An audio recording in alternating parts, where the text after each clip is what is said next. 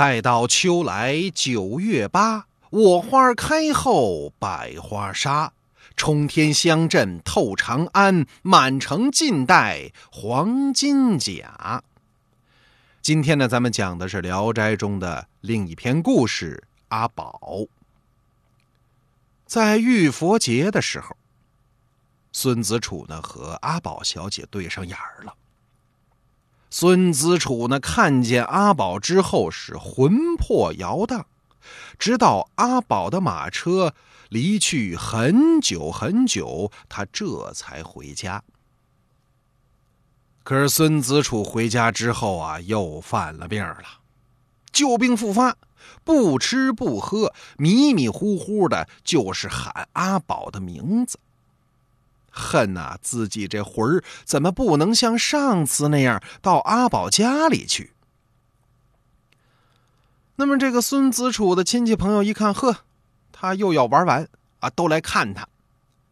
那么其中的一个亲戚带了一小孩而这小孩啊，不知道跟哪儿弄了一只鹦鹉在那玩小孩嘛，下手没轻没重，玩了一会儿啊，把这鹦鹉呢就给折腾死了。小孩不懂事啊，还拿着死鹦鹉在孙子楚的床边是晃来晃去。孙子楚看见了，心想。哎呀，我如果能变成鹦鹉，展展翅膀，就能飞到阿宝的房里了。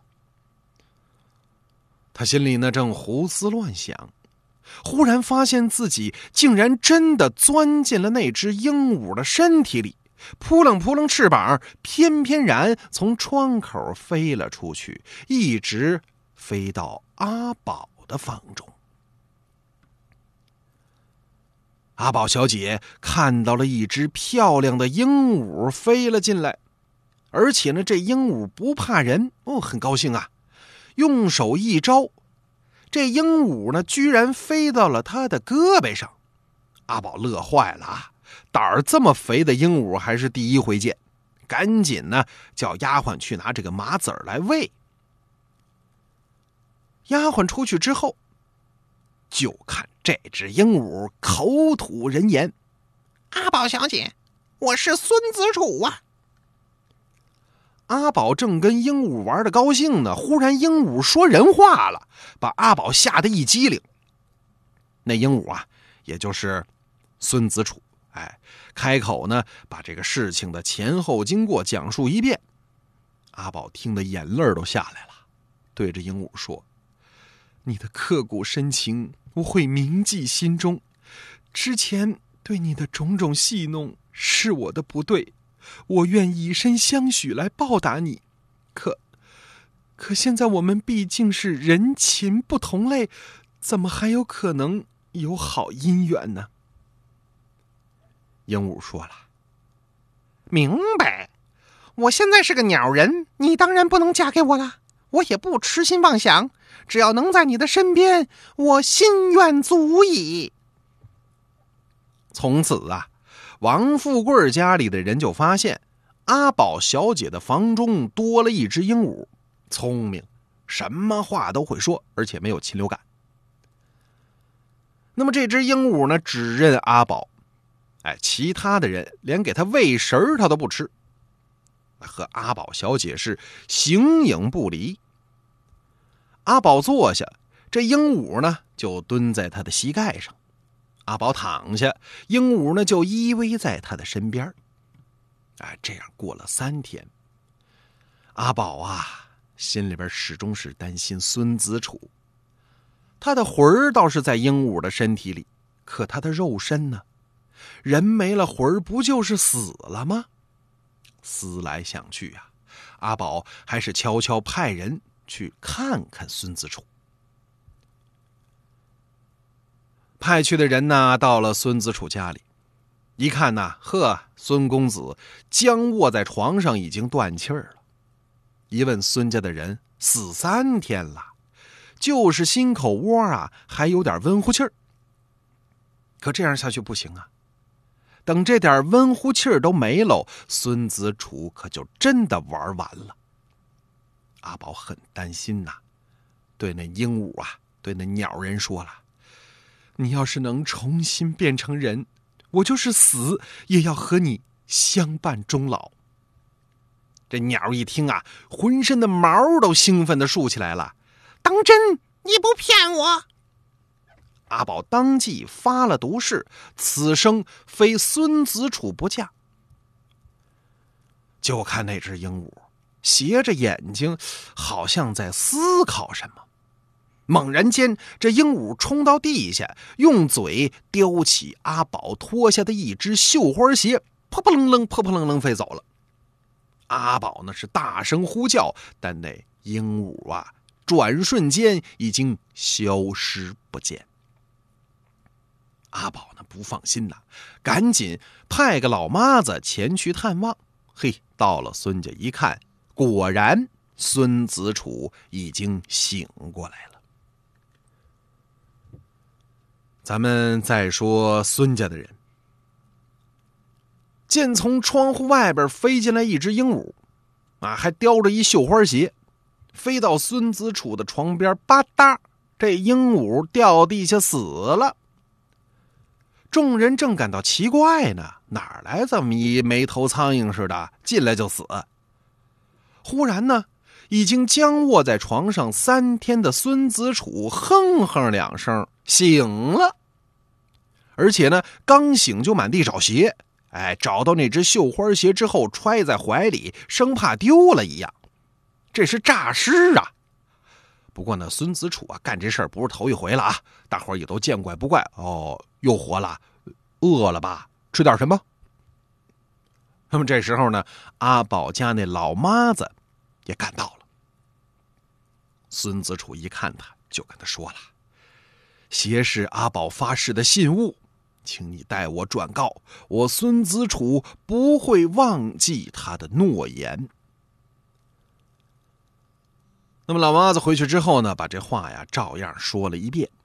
阿宝呢，更坚定了信心，哎，就非嫁给孙子楚不可了。于是呢，就把这事儿啊，原原委委告诉了自己的母亲，啊，因为当娘的可能比较好沟通吧。阿宝的母亲呢，是既惊讶这事儿的诡异，又感动于孙子楚的痴心，拉着女儿的手就说了。孙子楚这个人呐，是有才学的啊，名声也不错，但实在是太穷了。你说咱们这样的人家，多少人来提亲都没答应，结果最后你嫁给他，这不是让别人笑话吗？可阿宝却说了，从来只见过活人受罪，哪见过死鬼待嫁。日子过得如何，自己个儿最清楚。孙子楚对我的痴心，这世上没有第二个人比得上。女儿是铁了心的跟他，再无改变，还请母亲成全。阿宝的母亲没辙，只能去跟自己老头子王富贵说。王富贵呢，虽然比较固执啊，但他就这么一个女儿，掌上明珠，总不能真的让孩子一辈子不嫁人吧？得，儿大不由娘，爱嫁谁嫁谁吧。哎，只好呢，按照阿宝的意思办了。哎，这可是天大的好消息啊！孙子楚一听这个喜讯，什么病啊，立马全好了。阿宝的父母呢答应了这门婚事，但他始终是怕女儿呢在孙子楚家里边受苦，哎，所以他想把孙子楚啊招追过来当个上门女婿，撞个天婚。可阿宝不同意，他说了，这女婿啊不应该常住在岳父家里头，他家本来就穷，总住在咱们家，时间长了会让别人瞧不起的。女儿既然已经答应了他住草房吃粗饭，我绝无怨言，我认了。呵，王富贵这个心里冒苦水啊，女大不中留，还是向着自己的老公。不过呢，王富贵两口子还是准备了极其丰厚的嫁妆，让女儿结婚的时候啊带到婆家。那么孙子楚呢，好梦成真，欢天喜地的把阿宝迎娶过门。哎呦，两人这次相见，恍如隔世啊！从此以后啊，孙子楚家因为有了阿宝带来的嫁妆，哎，添置了好多的财产呐啊，什么这个家具啊，生活有了好转。啊，怪不得现在好多人呢都想找这个白富美，啊，它有实际的好处。孙子楚这个人呢不善理财，啊，整天除了陪着阿宝之外就是读书。但阿宝啊，您别看娇生惯养，却是个当家过日子的人啊。这家里大大小小的事儿，根本用不着孙子楚操心。阿宝呢，就操持的是井井有条，毕竟人家是大富商家里出来的，吃过见过，什么买田置地呀，干起了各种的买卖哎，过了三年，孙家更有钱了。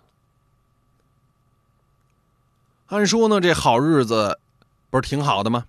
可正所谓福无双至，是祸不单行。啊，这甜蜜的日子还过不够呢，孙子楚忽然得病死了。阿宝是悲痛万分呐，哭得肝肠寸断。倒是老孙家的人呐，心挺宽啊，还安慰阿宝呢，说没事没事啊，他死惯了，这尸首先搁着，谁知道哪天又活了呢？可阿宝眼里这泪水就始终没干过。觉也不睡了，饭也不吃了，谁劝都不听。当天夜里，趁人不备，上吊自尽了。幸好啊，幸好这丫鬟及时发现，这才抢救了过来。可是呢，阿宝醒过来之后，一言不发，水米不进。过了三天。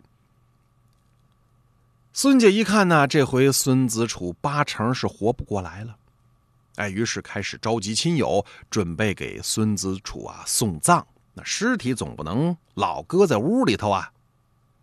那么就在大伙啊忙活的时候，忽然呐，听到棺材里传出了“哎呀”一阵呻吟之声。孙家的人都说了啊，你看又活了吧，又活了吧，赶紧弄吃的，赶紧弄吃的。撬开棺材盖孙子楚呢从里头爬出来了。哎呦，呵，这回死的值啊！见阎王了。哎呦，阎王说呀，我这个人老实，还让我呢当了布曹，就是当一小官啊。不过呢，没一会儿就有人说了，说孙布曹的妻子要来了。阎王呢还查了查生死簿，说孙布曹的妻子还不到死的时候。哎，旁边那些个小鬼判官就说了：“哎呀，这是个烈女，已经三天不吃饭了，就想呃陪着孙不曹一起死。那么阎王呢，被娘子的行为感动，鼻涕眼泪一大把，决定再让我还阳，我这才能回来。那么从此以后啊，这个孙子楚的身体呢，就渐渐的恢复了正常，再也不玩这个死亡游戏了。”那么这年呢，适逢乡试，哎，进考场之前呢，一群坏小子又憋着戏弄孙子楚。为什么呢？看着孙子楚这娇妻美眷，眼红啊！那么漂亮的媳妇儿，而且呢是理财能手，这日子过得红红火火，他看着能不眼热吗？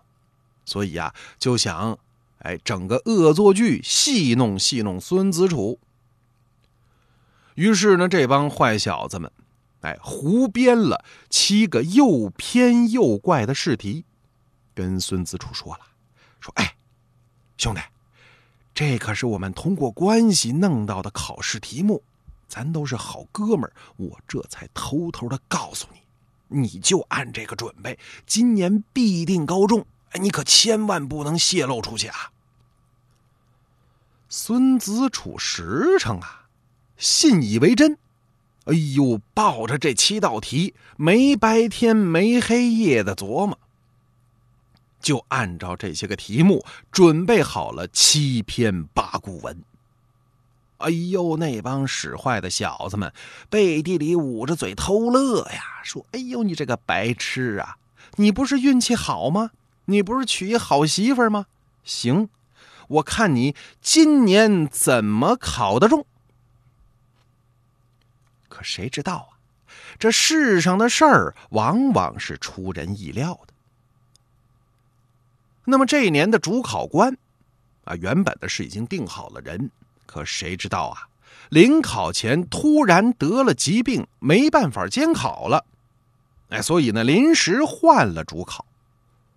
而新主考觉得，如果一直沿用过去的题目，恐怕呀难以让考生们展示出真正的才华。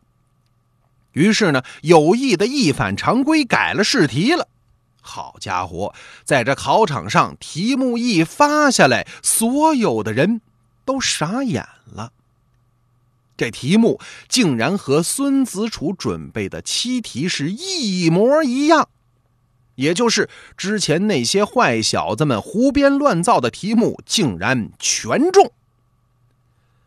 那些坏小子们就是为了糊弄孙子楚，他们自个儿啊，不可能去准备啊。可孙子楚不知道啊，还满心感激。哎呦，他们对我真好啊！七道题目毫无保留全告诉我了。他准备充分呢，胸有成竹啊，下笔如有神，果然高中了乡试头名。而且呢，第二年又中了进士，进了翰林院。那么后来呢？皇上听说了孙子楚的这些个怪事儿，哎，特意呢把他招来询问。孙子楚啊也不瞒着，一五一十的都奏明了皇上。皇上是既惊讶又喜欢，觉得孙子楚这人实在，哎，龙颜大悦，加官进爵，赏赐金银珠宝。那么老孙家从此就过上了央视里所说的幸福生活。